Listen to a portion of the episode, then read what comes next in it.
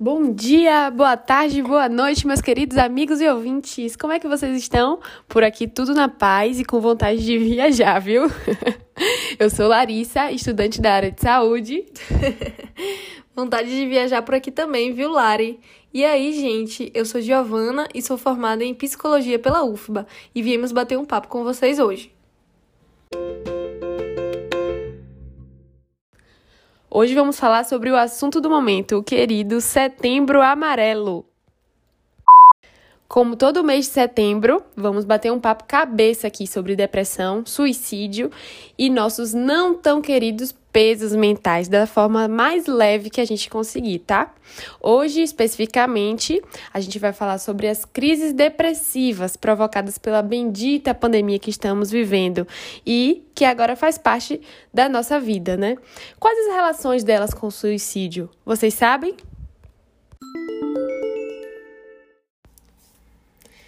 Durante uma pandemia, é super comum que a gente fique em estado de alerta, preocupados, confusos, estressados, morrendo de medo e com aquela sensação de completa falta de controle sobre tudo, né? Pois bem, não se sinta sozinho e nem sozinha, estamos todos no mesmo barco. É verdade. Agora o negócio é quando essas sensações ruins vão se desenvolvendo, crescendo, tomando conta de tudo. E é aí que a busca por uma ajuda especializada deve ser feita. Ou até antes, né? É verdade. E durante o isolamento social, é comum que nós, seres humanos, acabe desenvolvendo algumas reações que são extremamente prejudiciais para nós, como alterações ou distúrbios alimentares, ou também é, distúrbios do sono, conflitos inter interpessoais e pensamentos recorrentes relacionados à morte, ou até a mesma morrer. Sim, eu estou falando sobre suicídio. Uma pesquisa feita pelo professor Alberto Figueiras, do Instituto de Psicologia da Universidade do Rio de Janeiro, sobre o comportamento dos brasileiros em isolamento, indicou que, nesse período de pandemia, os casos de depressão aumentaram em 90,5% entre os participantes e a ocorrência de ansiedade e estresse cresceu em 80%, gente. Não é fácil, viu? O Ministério da Saúde, junto com a Fiocruz, publicaram um artigo super recente sobre suicídio na pandemia. Lá é citado que o suicídio é um fenômeno complexo e multifatorial, e o possível, e o possível aumento no seu número de casos em uma situação de pandemia pode estar relacionado a diferentes fatores, como o medo, o isolamento, a solidão, desesperança, acesso reduzido é, a suporte comunitário e religioso ou espiritual, dificuldade de acesso ao tratamento em saúde mental, doenças e problemas de saúde, suicídio de familiares, conhecidos ou profissionais de saúde. Interessante. E a presença do, de um transtorno mental já é identificada como um, um importante risco, né, para o suicídio e o agravamento dos sintomas por causa dessa pandemia se configura como um risco ainda maior porque problemas financeiros aí que muita gente está passando, o aumento do uso de álcool e outras drogas por causa do estresse, a violência doméstica também que aumentou, tudo isso tende a se elevar nesse momento de pandemia, né? É verdade, viu, Lari? Mas será que tem meios de amenizar tudo isso que a pandemia vem causando? Esse artigo que eu citei, ele fala sobre o Pulling Together Effect, que é quando pessoas que compartilham determinada experiência se apoiam, fortalecendo a conexão social.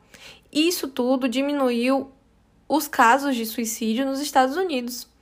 Tem uma cartilha que indica como os profissionais de saúde devem lidar no cuidado com crianças, adolescentes, adultos e idosos. Eu tô com essa cartilha aqui Vou dar uma lida rápida. Ó, no caso específico de crianças, é preciso ter uma clareza que ele ou ela compreenda o que é a morte. Essa compreensão, ela geralmente costuma aparecer entre os 7 e 9 anos de idade. Não duvidar, desqualificar ou minimizar o relato do desejo de morte também é muito importante. É, acolher a pessoa, a família, sem julgamentos, é, ter uma escuta cuidadosa, respeitosa e séria, é, evitar apontar culpados ou, as, ou causas. É, oferecer ajuda para iniciar um acompanhamento psicológico, avaliar a necessidade de outros encaminha encaminhamentos. É, em relação à autolesão, se o indivíduo né, fizer autolesão, é fundamental o questionamento ativo e, o, e cuidadoso do porquê dessa manifestação. Por que ele faz isso? O que ele pretendia com isso? E em casos de perigo imediato do, de comportamento suicida ou de automutilação, é importante também acionar o SUS 192 e orientar o familiar, no caso da criança ou do adolescente, né? É, orientar os pais responsáveis a levar para um atendimento de urgência numa UPA, pronto-socorro hospital.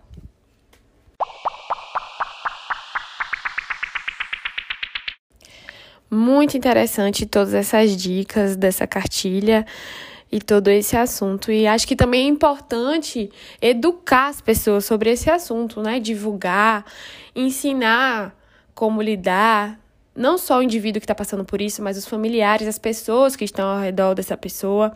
É, também ajudar a como ter essa percepção de que alguém pode estar passando por isso, ajudar a identificar, não é? Com certeza, viu, Lari? Bem lembrado. Então valeu, galera. Nosso papo hoje está terminando por aqui. E você que ouviu nosso podcast pode ajudar as pessoas ao seu redor e aumentar essa rede de apoio para mais e mais indivíduos que podem estar passando por isso, ou até nos ajudar a divulgar esses conhecimentos para pessoas saudáveis mesmo, mas que possam ter algum parente ou alguém próximo que está passando por isso, né? Verdade, viu, Lari? Essa troca de conhecimentos é super importante. É muito importante mesmo. Valeu, galera. Até nosso próximo podcast. Obrigada por nos ouvir. Tchau. Tchau, gente.